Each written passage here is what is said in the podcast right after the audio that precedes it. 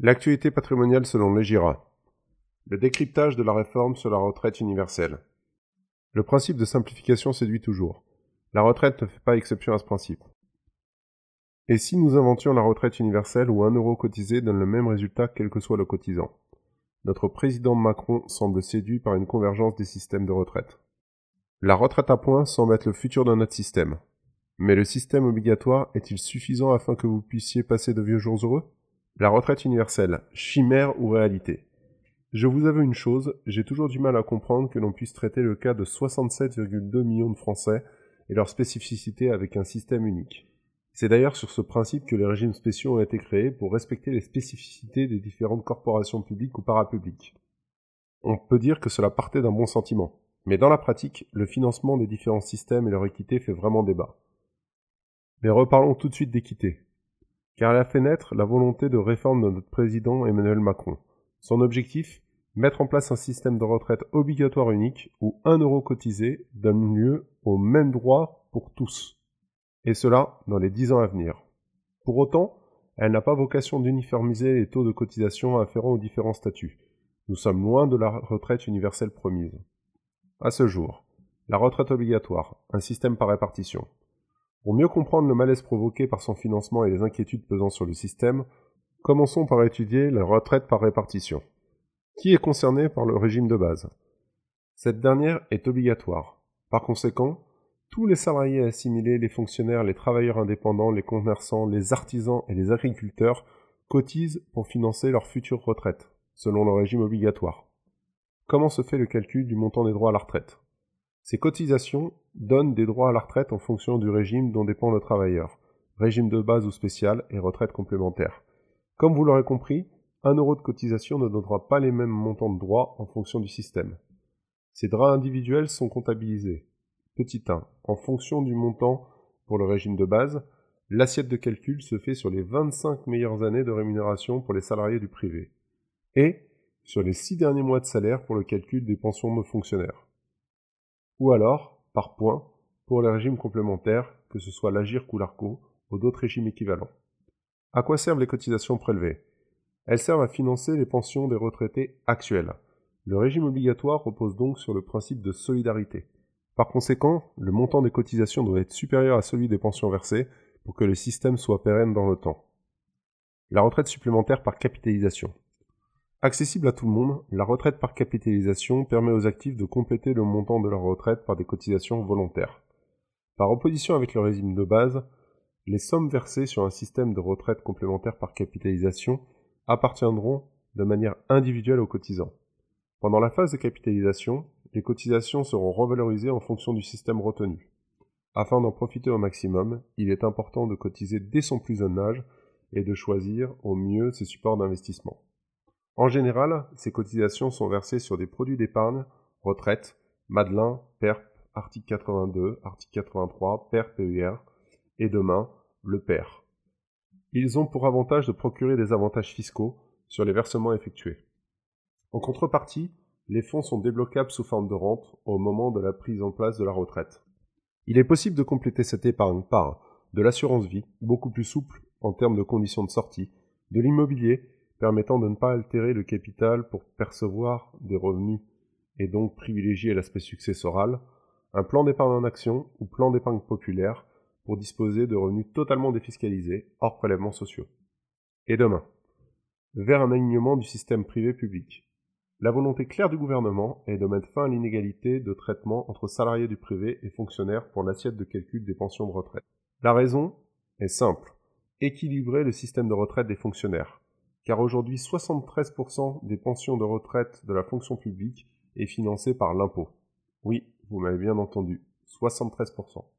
Accessoirement, cela permettra de simplifier le calcul des retraites pour les actifs ayant travaillé dans leur carrière aussi bien dans le privé que dans le public. Il n'y aura pas d'impact lors du passage d'un système à un autre. Plus le projet de loi avance, et plus la suppression des régimes spéciaux semble se rapprocher. Devant la pression populaire, il est fort à penser que cela n'interviendra pas sans rétroactivité. Le statut de fonctionnaire risque d'être profondément modifié à l'avenir. Pourquoi la retraite à points ou retraite universelle devrait voir le jour? Inspiré par ce qui est fait par l'Agir et l'ARCO, Le gouvernement envisage très sérieusement de mettre en place la retraite à points pour tous les systèmes obligatoires. Pour rappel, la retraite obligatoire comprend le régime de base et le régime complémentaire. Comment seraient calculées les prestations de retraite?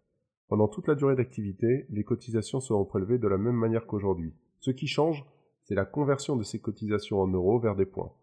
Cette conversion se fait grâce à la valeur du point retraite. Pour autant, la retraite par points comporte certains dangers. Mais n'y a-t-il pas quelque chose d'étrange? Pourquoi s'inspirer d'un système qui a été sauvé de peu par la fusion entre la GIRC et l'ARCO au 1er janvier 2019 La réponse pourrait être simple. Elle s'appelle le taux d'appel. Mais qu'est-ce qui se cache derrière ce terme? Le taux d'appel correspond au coefficient de majoration appliqué à la valeur du point lors de l'acquisition par un actif. Il est depuis 1995 de 125% pour la retraite complémentaire Agirc et Arco. Concrètement, qu'est-ce que cela signifie? Vous achetez 125, un point qui vaut en réalité 100. Cela équivaudrait à des frais de versement sur un produit d'épargne égaux à 25%. Oui, 25% de frais d'entrée. Appliquer le même système au régime de base permettrait de baisser aisément et insidieusement les futures pensions de retraite une incitation plus grande vers l'épargne retraite. La loi Pacte remet en scène l'épargne retraite avec la création d'une nouvelle enveloppe fiscale, le plan d'épargne retraite, ou PER. La loi a été votée et les décrets d'application sont parus, mais pour le coup, nous n'avons aucun recul sur cette typologie de produit et surtout, quelles seront les conditions de migration entre l'ancien système et le nouveau système? Beaucoup d'incertitudes règnent encore sur ces différents points vers une possible suppression totale de la réversion. Avec la mise en place des droits individualisés en 2003, le gouvernement a posé le premier jalon de la suppression de la pension de réversion. Le second jalon, la mise en place de conditions de plafond de ressources pour conserver la pension de réversion sur la retraite de base. Prochaine étape, d'après plusieurs rapports, la feuille de route serait d'éliminer totalement la pension de réversion, quel que soit le cas, à horizon 2025. La conservation du système de retraite obligatoire par répartition il n'y aura pas de remise en cause du caractère obligatoire et du caractère de solidarité des mentions de retraite. Toujours complété par un système de retraite complémentaire par capitalisation. Et l'âge du départ de la retraite dans tout ça. Nous sommes toujours sur un sujet tabou en ce qui concerne l'âge légal du départ à la retraite. Toujours très impopulaire quand on décide de la modifier, cette variable d'ajustement est très compliquée à actionner pour un gouvernement. Pour le coup, notre président avait annoncé qu'il ne modifiera pas l'âge légal et le laissera à 62 ans. Mais de plus en plus, la retraite universelle pousse ce gouvernement à prévoir des systèmes de bonus-malus en fonction de l'âge effectif du départ à la retraite, voire même de le repousser.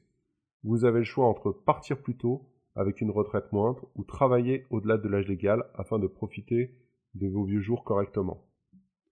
Et de manière plus brutale, la presse annonce ces derniers jours la possibilité de faire passer l'âge légal du départ à la retraite à 64 ans, alors un fond ou un tox. Il est fort probable que cet effet d'annonce ne soit là que pour voir quelle sera la réaction auprès du grand public. Nous sommes bien conscients que le système de retraite doit évoluer avec la réalité du moment. Fondé après la guerre, ce système a relativement peu évolué, alors que dans le même temps, les données démographiques et d'espérance de vie ont profondément bougé. La réforme de la retraite universelle suivra-t-elle au mouvement de grève du 5 décembre? Le contexte social ne semble pas favorable à une profonde réforme des retraites. Le mouvement des Gilets jaunes en est une parfaite expression. Les syndicats et mouvements contestataires nous promettent une rentrée musclée et un mois de décembre encore plus avec la grève du 5 décembre. Y aura-t-il un effet bras de fer comme nous avons pu connaître en 1995 Seul l'avenir nous le dira.